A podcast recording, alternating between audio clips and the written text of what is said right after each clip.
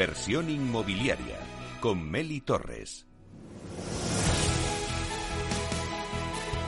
Bueno, pues hoy dedicamos la entrevista de la semana a Mariano Capellino, que es consejero delegado de INSA. INSA es una compañía de gestión de inversión inmobiliaria creada para producir y sostener a largo plazo la máxima rentabilidad con un único objetivo, incrementar el patrimonio inmobiliario de sus inversores.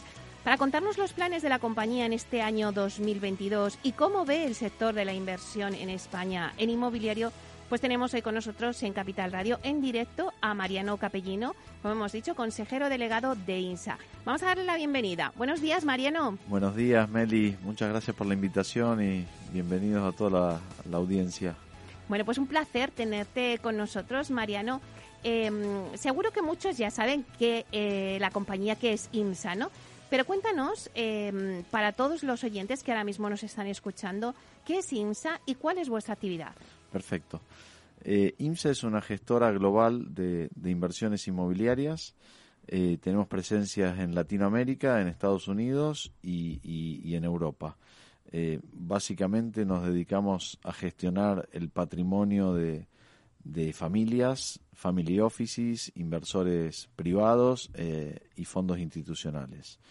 Eh, operamos ya hace 20 años en, los distintos mercados y principalmente nuestro, nuestro accionar a nivel inversiones está más centrado en Estados Unidos y en Europa eh, y nuestros clientes e inversores son principalmente eh, de Latinoamérica y Estados Unidos.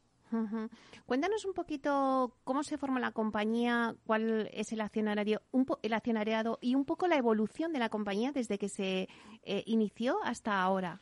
Perfecto. Iniciamos en el 2001 un grupo reducido de, inversores y amigos eh, a invertir en Estados Unidos, justamente, y luego de alrededor de siete años de, de haber experimentado y pasado por todos los procesos de lo que es una inversión inmobiliaria, desde hacer promociones, eh, comprar activos en bancos, en subastas, eh, administrar nuestro patrimonio y demás, decidimos ampliar nuestros servicios eh, pensando, digamos, en los intereses de inversores privados, family offices, para que pudiesen invertir de manera profesional y global en mercados desarrollados, ¿no? Para principalmente para inversores de Latinoamérica eh, que no tenían fácilmente ese acceso eh, y ahí creemos que, aportamos muchísimo valor.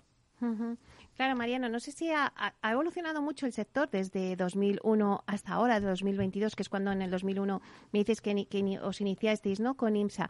Em, y claro, pues el asesoramiento a esos inversores, igual como ha evolucionado eh, el sector inmobiliario, también ha cambiado, ¿no? Me imagino. Exactamente. Sí, nosotros eh, cuando empezamos a, invertir nos dimos cuenta que en, lo que era la inversión global y profesional, eh, los grandes fondos invitaban a inversores a invertir en forma indirecta, es decir, participando en esos fondos públicos de inversión. Pero si un inversor quería invertir de manera profesional, global, en forma directa, es decir, adquiriendo directamente los activos, no tenía muchas opciones, ¿no? Entonces es allí donde, donde nos centramos, eh, en facilitarle al inversor el acceso a una inversión global y profesional con estrategias de las que más agregan valor, que es la distress, es decir, comprar activos muy por debajo del valor actual de mercado. Eh, luego, eh, la estrategia oportunista, que tiene que ver con la lectura de los ciclos y aprovechar los ciclos de los mercados. Como todos sabemos, la tasa de apreciación real de un inmueble en el largo plazo, descontada de inflación, por eso es la real, es cero.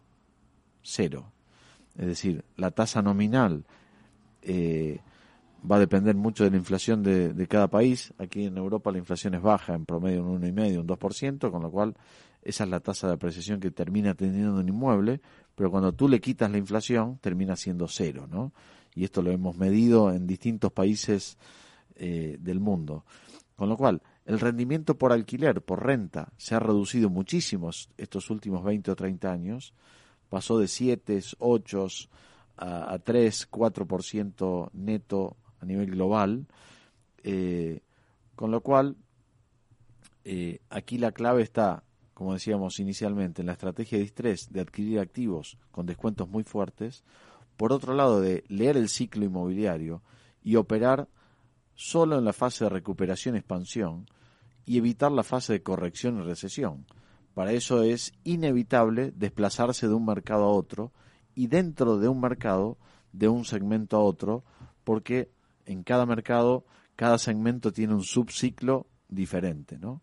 Entonces, eh, en la fase de recuperación y expansión de un ciclo, eh, suele haber apreciaciones que superan el 10% por encima de inflación. Un momento, Mariano. ¿Ahora mismo en qué fase nos encontramos? ¿En esa fase de recuperación y expansión? Bueno, dependiendo en qué segmento de activo estemos hablando, ¿no?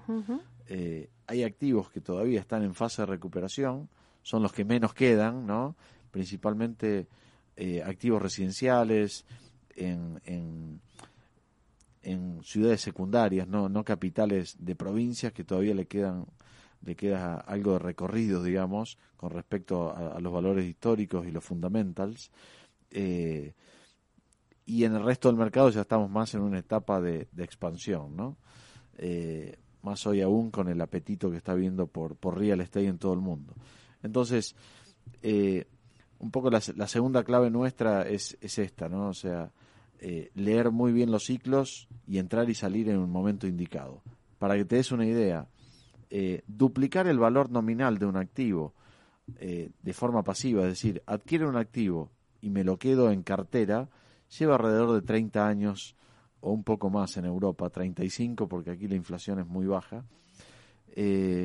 mientras que si yo accedo a entrar en el momento, digamos, que el mercado empieza a recuperar luego de una crisis y desinvierto entre 3 y 5, 7 años, dependiendo del tipo de activo y mercado o submercado que tienen eh, velocidades distintas, puedo llegar hasta duplicar en ese periodo de 5 a 7 años el valor de mi activo. Es decir, me ahorro entre 25 y 30 años de espera para duplicarlo. Entonces, para nosotros claramente este negocio está dominado por el ciclo de los mercados. Eh, y es eso lo que hacen los fondos que dominan esta industria. Hay 200 grandes fondos y hacen managers globales que gestionan 8.5 trillones de dólares, que son los que manejan esta industria, y los, aquellos que han tenido mayor rendimiento son los que operan a nivel global eh, con este tipo de estrategias, ¿no? Con lo cual, obviamente hay, hay mucho por, por aprender de ellos. Antes, Mariano, estabas comentando que el capital que gestionáis procede de Family Office, inversores privados y fondos institucionales. ¿Qué buscan los inversores en estos momentos en el sector inmobiliario? Bueno, en este momento hay un apetito eh, que yo nunca he visto en, en, estos 20 años de experiencia enorme por real estate, eh, por activos de la economía real que protejan al inversor frente a la, a, la inflación que está viendo bueno, tanto en Estados Unidos como, en Europa, ¿no?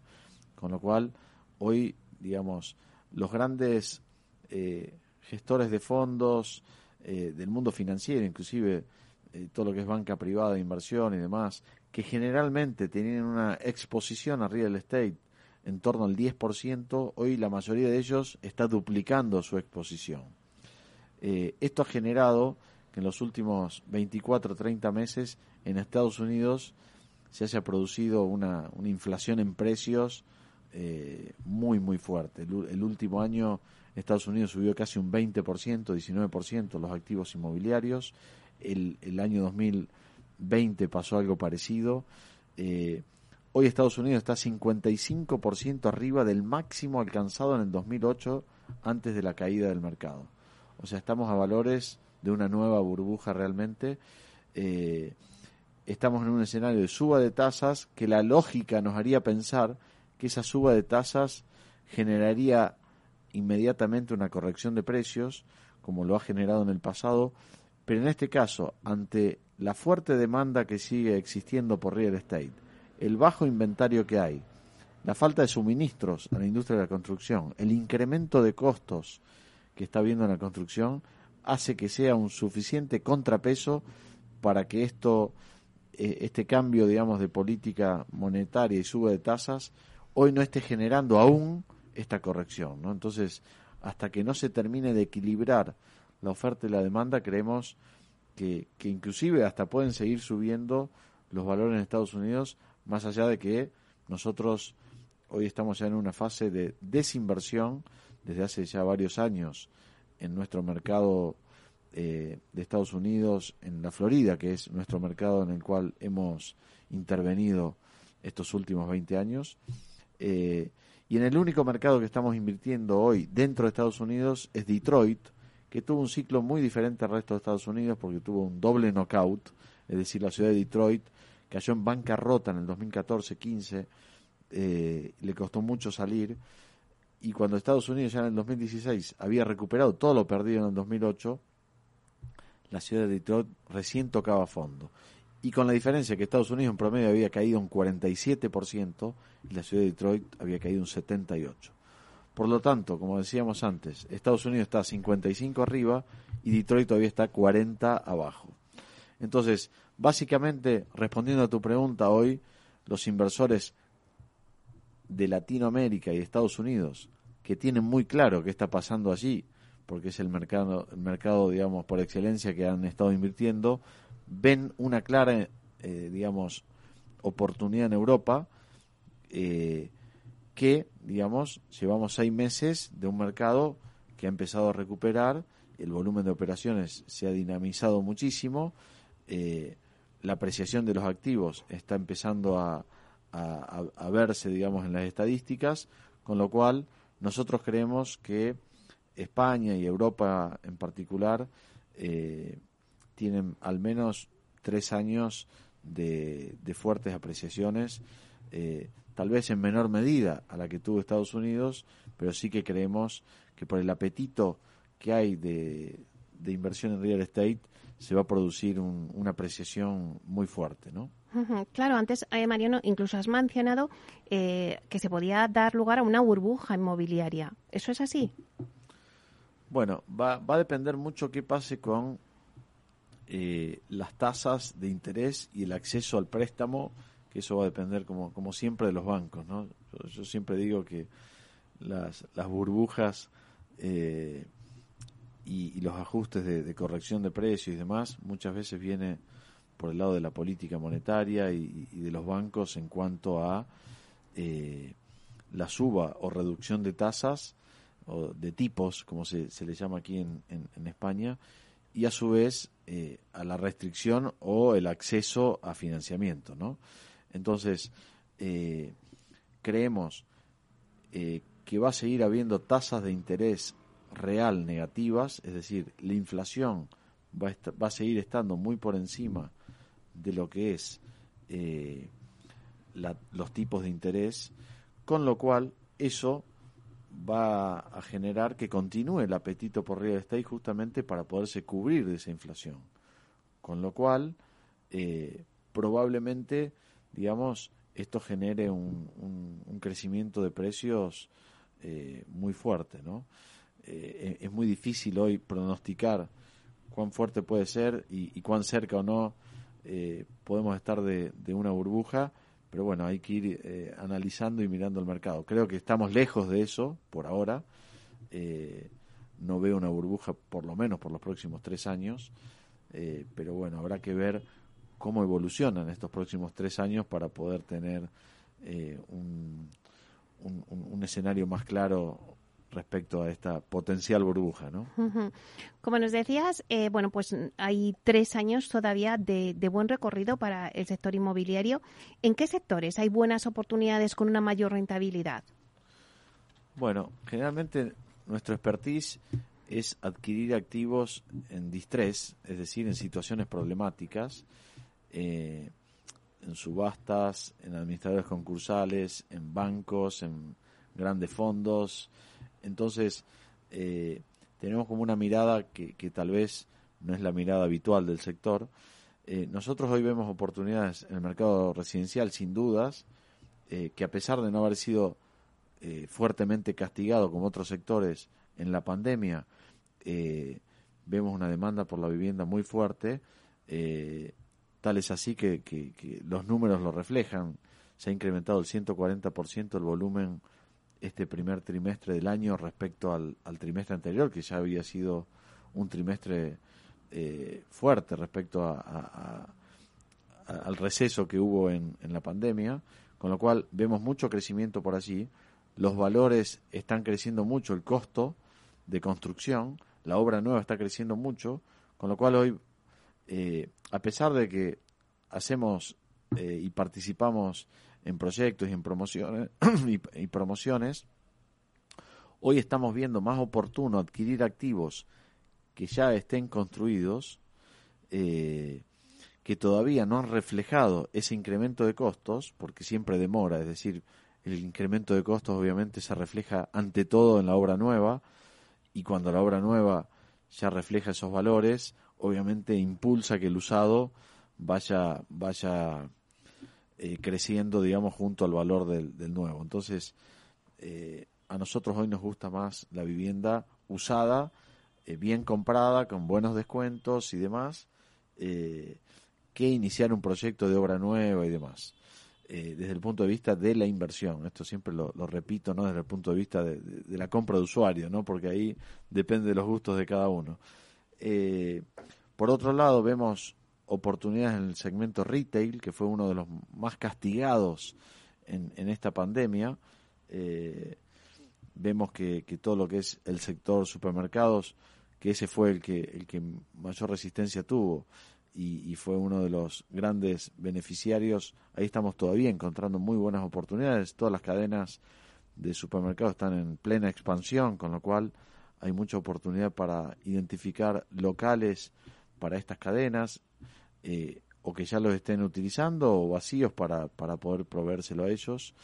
Por otro lado, todo lo que es el sector hostelería, digamos, eh, ha regresado con, con, mucho dinamismo, con lo cual todavía se pueden encontrar locales vacíos eh, para poder adquirirlos y, y rentárselos a, a, este tipo de, de sectores. Eh, y también, lógicamente, el tema de, retail de tiendas, que fue el más castigado, seguramente demora un poco más en recuperar, pero también estamos viendo oportunidades y no solamente en las, en las principales zonas comerciales, sino que inclusive en zonas secundarias también, ¿no? Principalmente, como siempre, en lo que es Madrid y, y Barcelona, inclusive estamos incluyendo Málaga en nuestro criterio también para lo que es retail. Por otro lado, oficinas todavía lo vemos bastante incierto. Eh, es decir, los valores de renta reflejan una, una baja en, en, los ingresos por renta. En determinados sectores hay una vacancia bastante importante, pero no hemos visto todavía grandes oportunidades o que ese, ese reflejo de la baja de, de ingresos por renta se haya reflejado en los precios, eh, con lo cual es como el, el segmento más incierto el logístico no, nos gusta muchísimo, pero ahí sí que está demasiado demandado y no estamos consiguiendo oportunidades que nos puedan permitir obtener los retornos que nosotros eh, buscamos, que siempre son por encima del 10% anual neto, sin apalancamiento. ¿no? Y cuando digo retorno, eh, digo retorno total, que se obtiene entre el descuento en la compra, la tasa de apreciación del inmueble y la renta. ¿no? Eh, nosotros buscamos retornos en, torno al 10-12% sin apalancamiento, que apalancados, eh, como generalmente apalancan los fondos al 70-80%, con los tipos bajos que todavía podemos aprovechar en, en, Europa, eh, se logran retornos en torno al 25% anual. Bueno, eh, hemos hecho un recorrido por varios sectores ¿no? para ver las oportunidades ahora mismo que ofrece el mercado. Pero vosotros, INSA, eh, ¿cuál es vuestro objetivo para el 2022? ¿Dónde vais a poner el foco? Me, faltó comentar también que en hotelería vemos mucha, mucha oportunidad. ¿no? Nuestro foco para este año eh, es desinvertir lo que nos resta desinvertir en, en la Florida, en Estados Unidos, mantener nuestra cartera y seguir invirtiendo y también empezando a desinvertir carteras que adquirimos hace varios años ya en, la ciudad de Detroit, en Estados Unidos. Eh, y en lo que respecta a España, enfocarnos principalmente en, retail, es decir, locales comerciales, eh, en el mercado de la vivienda, como comentábamos anteriormente. Eh, y bueno, digamos, empezar a, hacer alguna cosa que hasta ahora no hemos hecho nada en, hotelería y, a su vez seguir muy pendiente de, la evolución del mercado de oficinas, que es un mercado que nos interesa, pero creemos que todavía no, no hemos encontrado o el momento o el, suficiente atractivo para que nos amerite hoy eh, mirar ese, ese segmento. El logístico, digamos, siempre es un objetivo hoy con la demanda que hay, pero también somos conscientes que, que nos, va, nos va a resultar muy complicado lograr los retornos que nosotros estamos buscando, ¿no? Con lo cual ahí la expectativa eh, en nuestra planificación es bastante marginal. Nada, ya nos queda, Mariano, un minuto y sí que me gustaría eh, que en un minuto nos dijeras qué consejo le podemos dar al inversor para que el que quiera invertir en el sector inmobiliario. ¿Qué consejo le damos? Bueno, eh, yo creo que eh, el consejo que le puedo dar es que la inversión inmobiliaria es muy noble, haciéndola de manera profesional y global puede generar para, para mí los mejores rendimientos eh, teniendo en cuenta el binomio riesgo-rentabilidad frente a activos financieros. Y una pequeña anécdota, cuando era muy joven me llamaban mucho la atención las inversiones y, yo quería ver cómo agregar valor en esas inversiones a, partir de aprender y decir cómo agregar valor. Y siempre comparaba las inversiones financieras con las inmobiliarias. ¿no? Entonces, eh, en breve les cuento que buscaba la forma de la inversión financiera como comprar debajo del valor de mercado y, realmente no se puede. Tú puedes tener mil dólares o mil millones, pero la inversión financiera la compras al valor que vale hoy. En cambio, en la inversión inmobiliaria tú puedes comprar 20, 30, 40, 50% debajo de lo que hoy vale. ¿no? Y además, el pronóstico eh, en la inversión financiera es muy difícil pronosticar qué va a pasar mañana, pasado, porque puede pasar cualquier suceso en el mundo, como una guerra o una pandemia que haga temblar el mundo y, y hace una corrección de un día para el otro. En el mundo inmobiliario, leyendo muy bien los ciclos, es muy fácil predecir qué va a pasar, porque los movimientos eh, llevan entre 3, 5, 7 años de corrección o de fuerte apreciación, con lo cual es mucho más previsible. Eso es lo que eh, me ha permitido digamos y, pues nos quedamos con eso elegir hacer este este tipo de, de muchísimas gracias Mariano Capellino consejero delegado de INSA gracias por estar aquí Muchas gracias, Meli, un placer. Y oh, gracias también a toda la audiencia de Capital Radio. Gracias.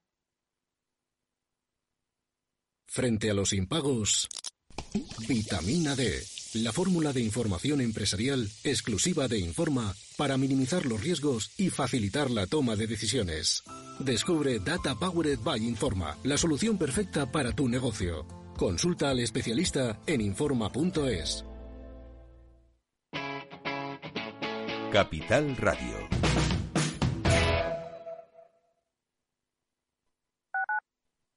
Capital Radio Madrid, 103.2. Nueva frecuencia, nuevo sonido. Gráficas Naciones. Más de 50 años de experiencia en el sector de las artes gráficas. Apostamos por la última tecnología tanto en impresión offset como en digital y gran formato. Realizamos todo tipo de impresión. Tarjetas de visita, folletos, libros, vinilos, decoración y montaje de stands. Más información en el 91 629 2145 o en gráficasnaciones.es.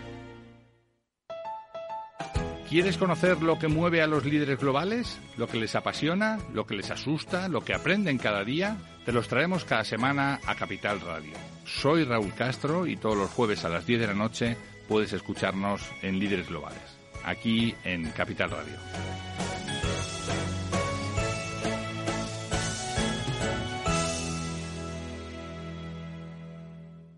Capital Radio. Siente la economía.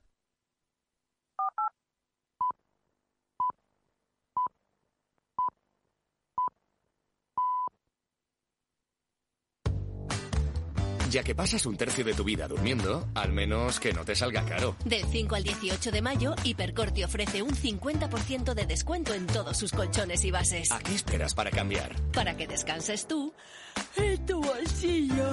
Consulta condiciones en Hipercor o en hipercor.es. Inversión inmobiliaria con Meli Torres.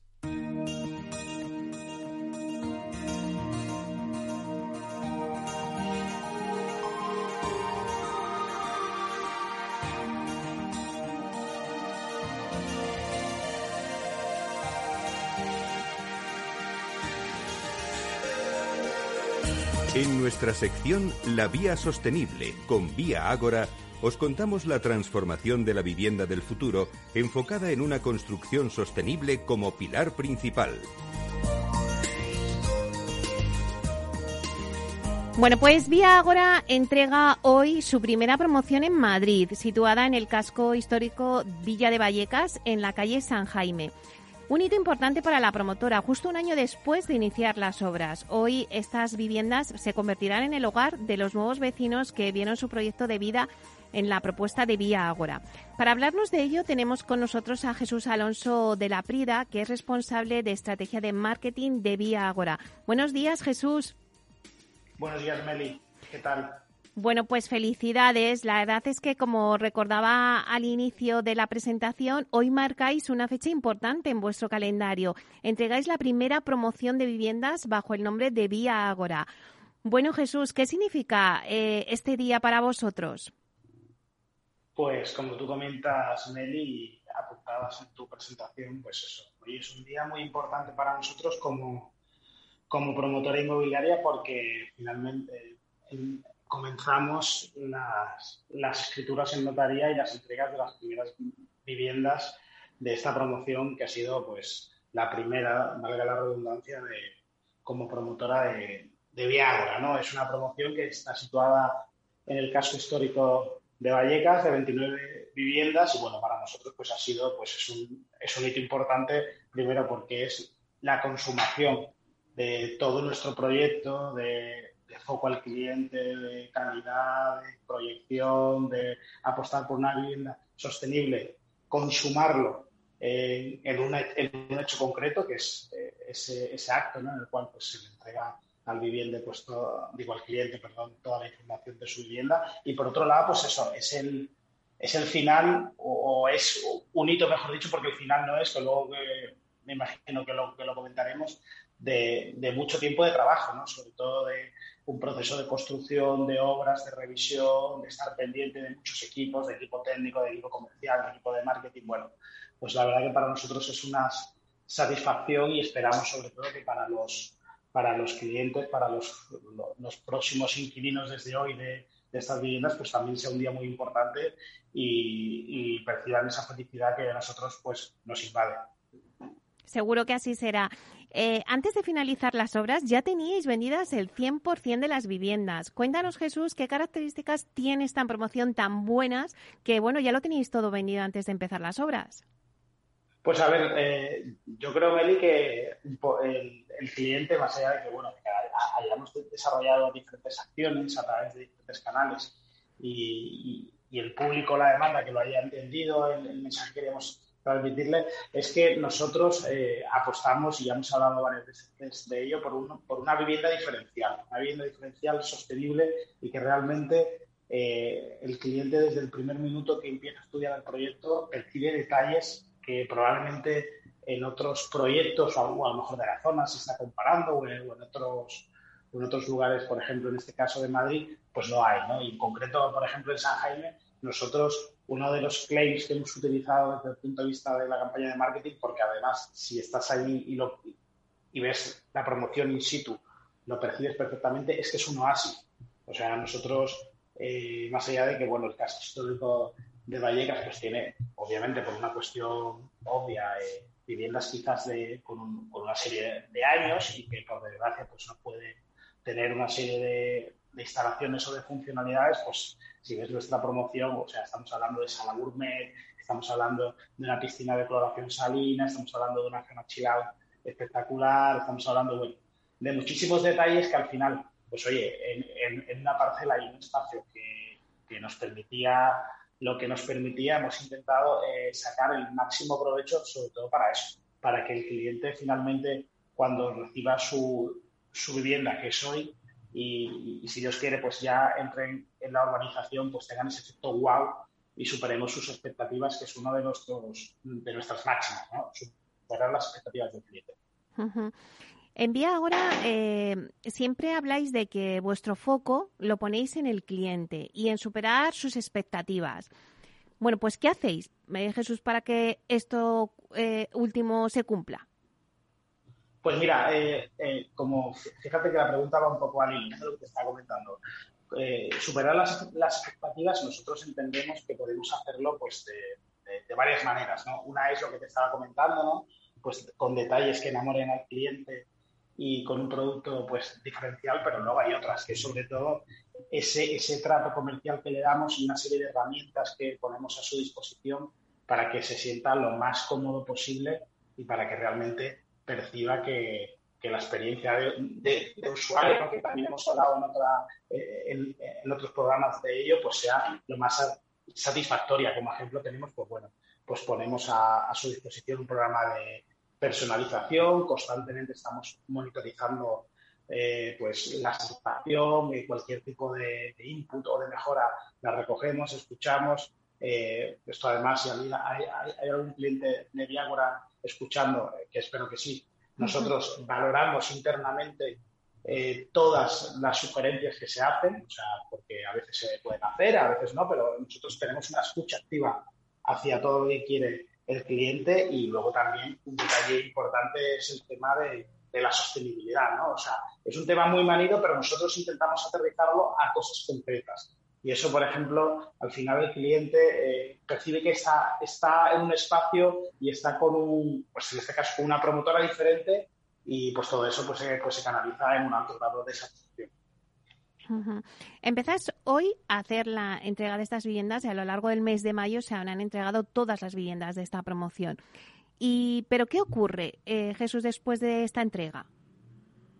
Pues a ver, eh, esto además es un proceso habitual que, bueno, pues, que solemos realizar la mayoría de las promotoras, pero en este caso nosotros, por ese foco que tenemos hacia el cliente, pues lo, cuidamos y lo mimamos con mucho celo. En el momento que eh, el, cliente recibe, por así decirlo, pues el compact, escritura su vivienda y, por así decirlo, ya la vivienda es suya, pues se abre un, proceso de, de postventa, que así lo llamamos, en el cual nosotros durante cierto tiempo estamos pendientes de que en este caso la vivienda, zonas comunes, cualquier tipo de instalación, pues esté en correcto funcionamiento y no haya pues algún tipo de pues, algún tipo de desviación, algún tipo de fallo, algún tipo de cuestión que nosotros obviamente eh, miraremos y intentaremos solventar lo antes posible y de la mejor manera. Y esto al fin y al cabo para el cliente es una garantía, ¿no?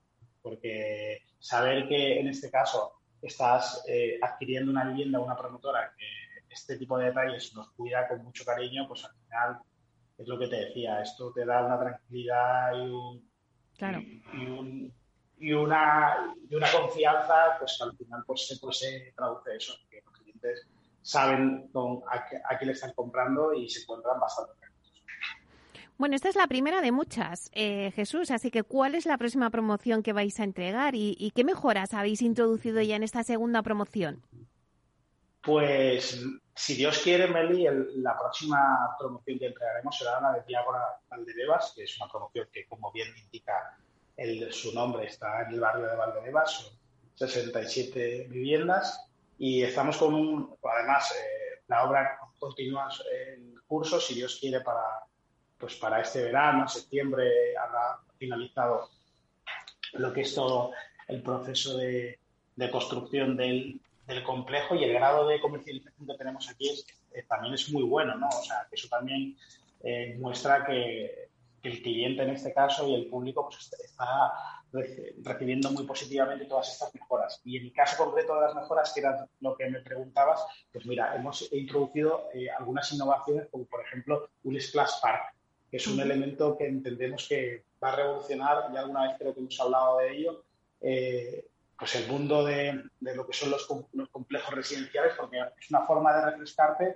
pero mucho más sostenible, porque requiere de mucha menos agua que una piscina, y además a la, comunidad de, vecinos en este caso no la cargas con el sobrecoste que puede llevar a lo mejor pues un, pues, pues un socorrista o una serie de, mantenimientos que, están relacionados con una piscina tradicional. Luego también hemos incorporado un rooftop en la azotea que ha encantado, que es una zona chill out desde la cual los clientes de, o los propietarios, mejor dicho, de esta promoción van a poder disfrutar de unas vistas espectaculares al Encinar de los Reyes. Hemos introducido desde el punto de vista constructivo Otra innovación, que además esto justo esta semana, bueno, mejor dicho, la semana pasada lo hemos estado presentando en la feria Revil, que es una feria constructiva de la mano de la, de la compañía del grupo Lignite, pues una fachada industrializada de madera, que es una auténtica revolución, que además tiene una serie de ventajas, ya no solo desde el punto de vista constructivo, sino desde el punto de vista de seguridad, porque la madera luego a la hora de posibles incendios, que esperemos que no pase, y otra serie de cuestiones, pues responde muy bien. Y bueno, son innovaciones tanto desde el punto de vista de equipamientos o desde el punto de vista constructivo que son muy interesantes y que, como, como te decía, pues el cliente lo está recibiendo y lo está entendiendo muy bien porque el grado de pues está siendo bastante bueno y ya te digo, estamos en un 85%.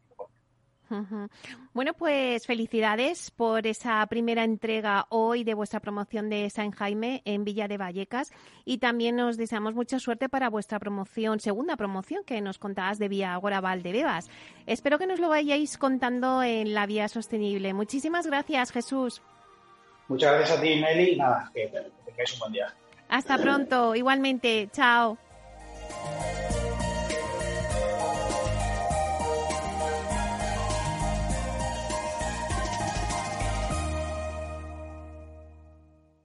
Inversión inmobiliaria y PropTech con Urbanitae, un espacio donde descubriremos las nuevas claves financieras que están cambiando el sector inmobiliario gracias a la transformación digital.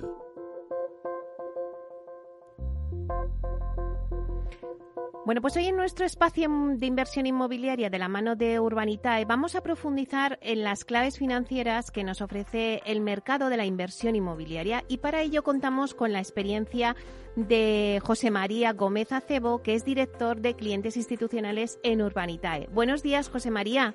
Buenos días, Meli. Bueno, tenemos a nuestro experto aquí en inversión inmobiliaria, nunca mejor dicho, con el programa. Em, pues a ver, José María, la actividad del sector inmobiliario en España parece haber vuelto a los niveles de máxima actividad que fue ya en el año 2019, ¿no? Desde el punto de vista de la inversión inmobiliaria hablamos. Eh, hay un informe trimestral de Paribas Real Estate donde dice que el volumen de inversión directa realizada en el primer trimestre del año se ha situado en 3.680 millones de euros, el segundo mejor trimestre de los últimos tres años. La consultora prevé además que 2022 cierre con un nuevo récord, con un volumen de inversión cercano a los 15.000 millones de euros. Bueno, no sé si eh, tu previsión es tan halagüeña como la que ha hecho este informe de Paribas Real Estate. Eh, pues la verdad es que sí, el, informe de BNP Paribas eh, Real Estate, efectivamente lo que está viendo es que con el gran volumen de operaciones que ya están en fase de negociación y el apetito inversor eh, que se está detectando en este sector en el año 2022, probablemente sí que estemos en el máximo de la serie histórica, que es en torno a los 15.000 millones de euros que mencionabas. es verdad que los inversores lo que estamos viendo es que están aumentando su asignación al sector inmobiliario en busca de valor y también de rendimientos superiores, porque no, podemos olvidar eh, que hay otras clases de activos, especialmente la renta variable, que están en una situación de extrema volatilidad. Entonces, esto hace que efectivamente nos encontremos con un interés máximo en el sector inmobiliario. Y además coincide con un momento en el que hay mucho más producto en venta que lo que había en años anteriores y, por tanto, muchas más posibilidades de que se cruce la oferta y la demanda, que al final es la clave de que una inversión se lleve a cabo. Es decir, que lo que alguien está pidiendo por su activo encuentre un comprador dispuesto a pagarlo. Mm. Y dentro de esto, bueno, aunque es difícil detectar algún sector en particular, debido a que hay mucho interés y producto en el mercado prácticamente en todos los subsectores, yo creo que hay una actividad muy elevada en los sectores de living, de oficinas, de logístico y de retail. Eh, y si nos fijamos en residencial, que es nuestra área en urbanidad donde estamos más preferentemente, Madrid sigue concentrando el 54% de las operaciones, pero estamos viendo cada vez más un, fuerte incremento en vacacional también, que va a representar en 2021 el 62% de las operaciones en destinos como Andalucía, Baleares o Islas Canarias. Dentro de los mercados urbanos van a seguir siendo obviamente Madrid, Barcelona y Valencia mm. los más dinámicos. Bueno, mira, Valencia. Valencia se cuela ahí entre Madrid y, Barcelona. Em, antes hablas, eh, José María, de diversos sectores, ¿no? Que bueno, pues que hemos venido hablando muchos de ellos, ¿no? Como es el inmologístico, ¿no? Eh, es uno de los sectores que continuará por la misma senda de crecimiento que ya lleva registrando en los dos últimos años y según un informe eh, de la consultora internacional Knight Frank dice que recibirá en torno a 2.000 millones de euros de inversión este año en España. Como que España sigue siendo, por tanto, uno de los destinos claves para la inversión de este segmento debido pues también un poco a su posición estratégica ¿no? y a la cada vez mayor integración de España en la red europea de transportes. No sé, efectivamente, José María, ¿tú crees que sigue tan fuerte la demanda de espacio logístico en España? Sí, efectivamente. tenemos unos niveles de infraestructuras muy buenos a nivel europeo y esto está haciendo que haya cada vez más inversión en España y creemos que va a mejorar nuestra posición en el ranking europeo de destinos preferentes para inversión en lo que es el sector inmologístico. Eh, sin ir más lejos, eh, un factor que puede eh, eh, incrementar mucho el interés es el, el anuncio que se ha hecho de que el enlace ferroviario del corredor mediterráneo podría estar listo para 2026. Tomado esto con todas las cautelas, porque la verdad es que promesas de finalización de este enlace ha habido durante muchos años, muchas veces, pero parece que esta vez va un poco más en serio. Esto nos permitiría llevar líneas ferroviarias de alta velocidad a Cataluña, Valencia, Murcia y Andalucía conectadas con Europa, lo cual sería un factor esencial para mejorar nuestro posicionamiento logístico en Europa. ¿no? De hecho, la presencia de capital internacional es muy importante en este mercado. Ven en España una gran oportunidad los inversores internacionales, eh, no solo en plazas tan desarrolladas como Madrid y Barcelona, sino que estamos contando también buena inversión en Málaga, en Valencia o en Zaragoza. Zaragoza siempre ha sido un núcleo equidistante entre el País Vasco, Cataluña y Madrid, que siempre ha tenido un, interés logístico evidente. Y luego, si quieres, en cuanto a tipologías de, inmuebles, eh, habrá algunos cambios y consideraciones de tendencias. Veremos eh, activos logísticos más modernos, con mayor altura, más diáfanos y con campas más amplias, pero también, evidentemente, mucho más sostenibles porque es lo que el mercado está pidiendo. Claro, o sea, ya se están adaptando a las nuevas necesidades de, la demanda. Y otro sector del que también hemos hablado eh, muchas veces, José María, y que va consolidando posiciones es el multifamily, ¿no? que alcanzó una inversión de unos 2.200 millones de euros, un 10% más que en 2020. Y esta vez, pues, cogemos un informe de la consultora inmobiliaria internacional JLL. Eh, aunque España se ha posicionado tradicionalmente en Europa como un mercado de propietarios, en los últimos años ha comenzado a detectarse un cambio de tendencia con mayor foco hacia el alquiler por parte de la población más joven, extranjeros y trabajadores eh, temporales. Eh, ¿Lo ves así como dicta un poco este informe de la consultora JLL? Pues mira, sí, tradicionalmente en España el parque de viviendas ha estado un 25% alquiler, es la cuarta parte, y el resto en propiedad, ¿no? Pero en los últimos años hemos empezado a detectar un cambio de tendencia y tal como dice el informe de JLL que no mencionabas, eh, hay una mayor atención hacia el alquiler por parte de la población más joven, más los extranjeros y los trabajadores temporales, hmm. que nos podrían llevar a subir hasta 10 puntos el porcentaje de vivienda en alquiler. Y no solo es porque la gente quiera, no quiera atarse una vivienda, que también en parte puede ser así, pero también es que las dificultades financieras de acceso a una nueva vivienda son elevadas, dado que pues las restricciones de financiación de, bancaria eh, obligan a aportar una parte de capital que no es fácil ahorrar, en torno a un 20-30% de valor de la vivienda, ¿no?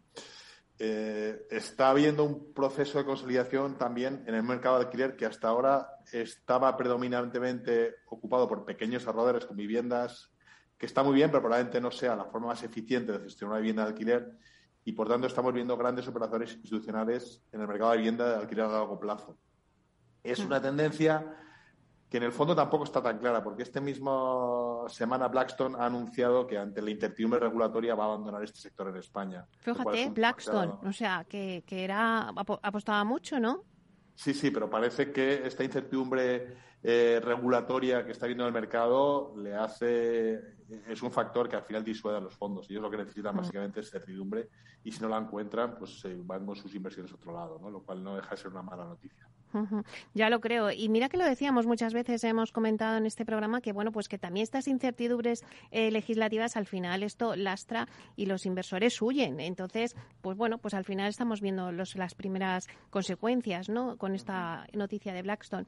Eh, José María, otro de los sectores de los que también hemos hablado y que también eh, yo creo que están, bueno, pues pitando mucho en el sector es el tema del retail.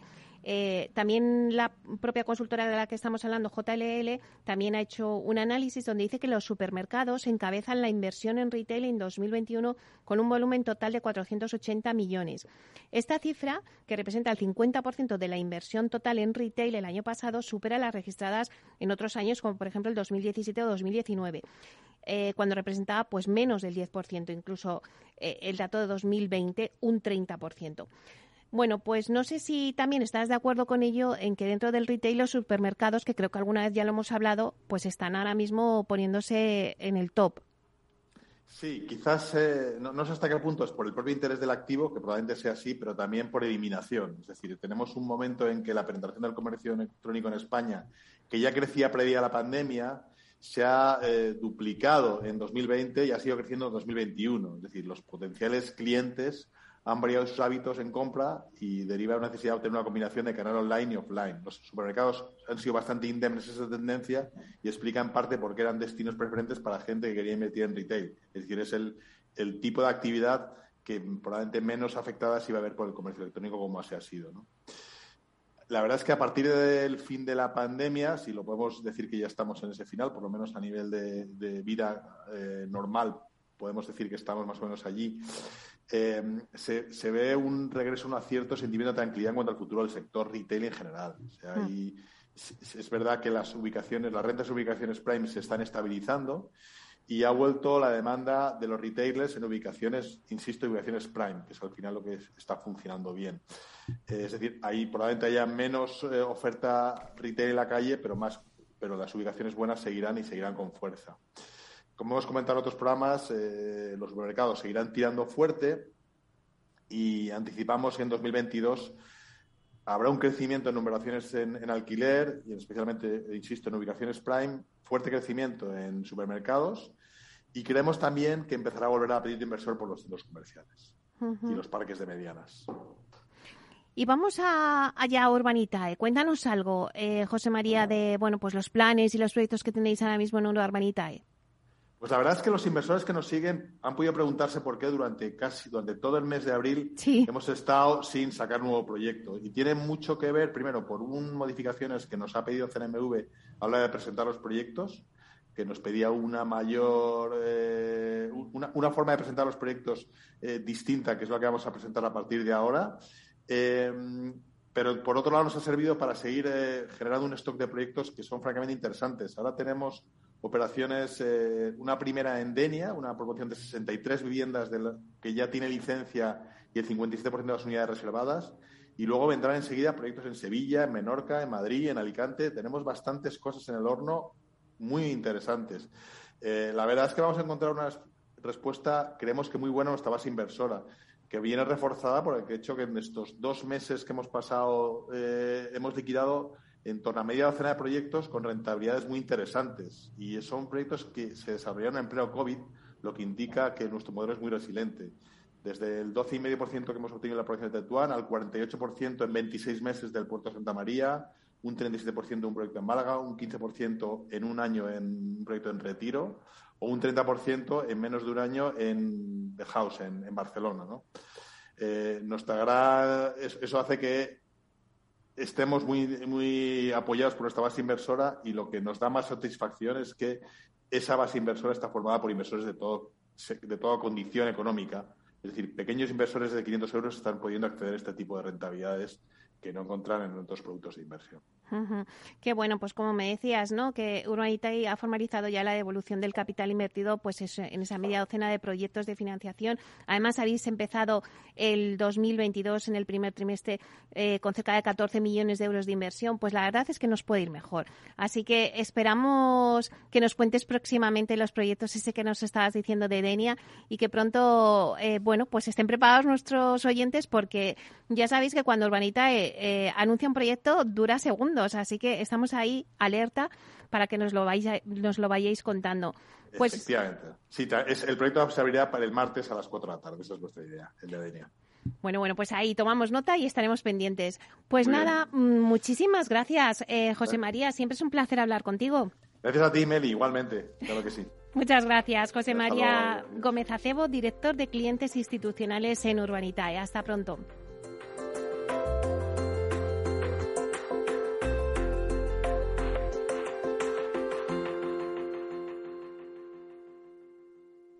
Inversión inmobiliaria con Meli Torres. Bueno, pues después de haber hecho este repaso por la inversión inmobiliaria con Urbanitae, eh, os anuncio que ahora de 12 a 1 tenemos nuestro debate que vamos a hablar de la importancia de la posventa en la mejora de procesos y para ello vamos a contar con uno de los grupos de trabajo del clúster de la edificación que van a están trabajando en el análisis de los procesos de posventa para aumentar la satisfacción de los compradores de vivienda. Os dejo una pregunta. ¿Saben cuál es el número de incidencias que se da por vivienda? Pues ahí os lo dejo. Después del informativo, en el debate os lo contamos.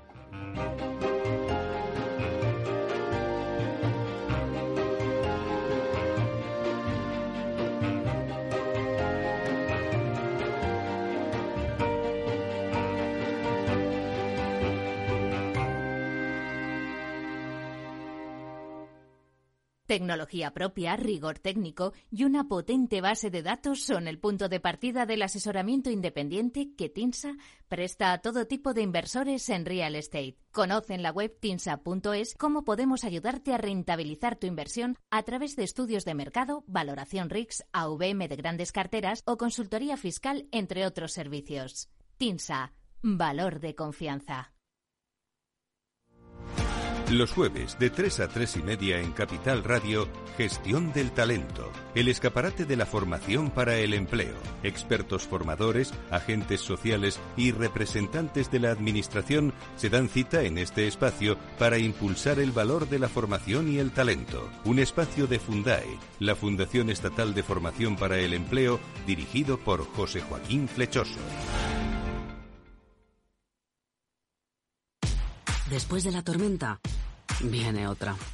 El cambio climático lo ha cambiado todo y los riesgos son más y más imprevistos, como el pedrisco, el viento o las lluvias. Por eso necesitas un buen seguro agrario que garantice tu tranquilidad. Y ahora es el momento de contratar tu seguro de cítricos. Agroseguro. Trabaja sobre seguro. Para personas inquietas, Capital Radio.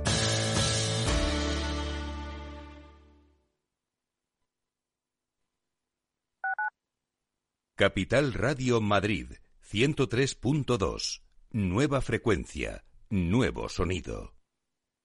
Hemos creado un lugar para ayudarte a crecer, donde cada pregunta tiene su respuesta, donde acompañamos a empresas y autónomos en su camino hacia la digitalización y sostenibilidad, donde estar al día de ayudas y subvenciones, donde se impulsa la internacionalización de todos los negocios con contenidos pensados para aprender, inspirar y crecer. Santander Impulsa Empresa, el lugar para avanzar.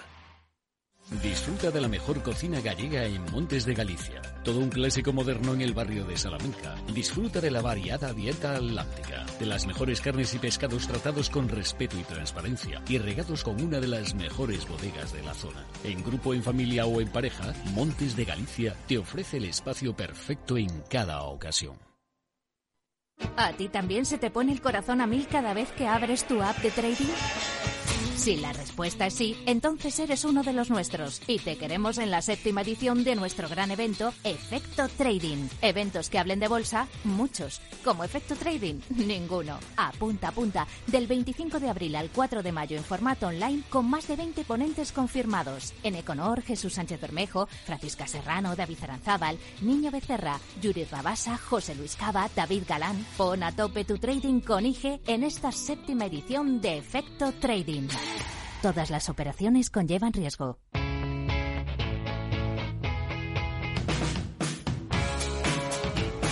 La economía despierta. Capital Radio.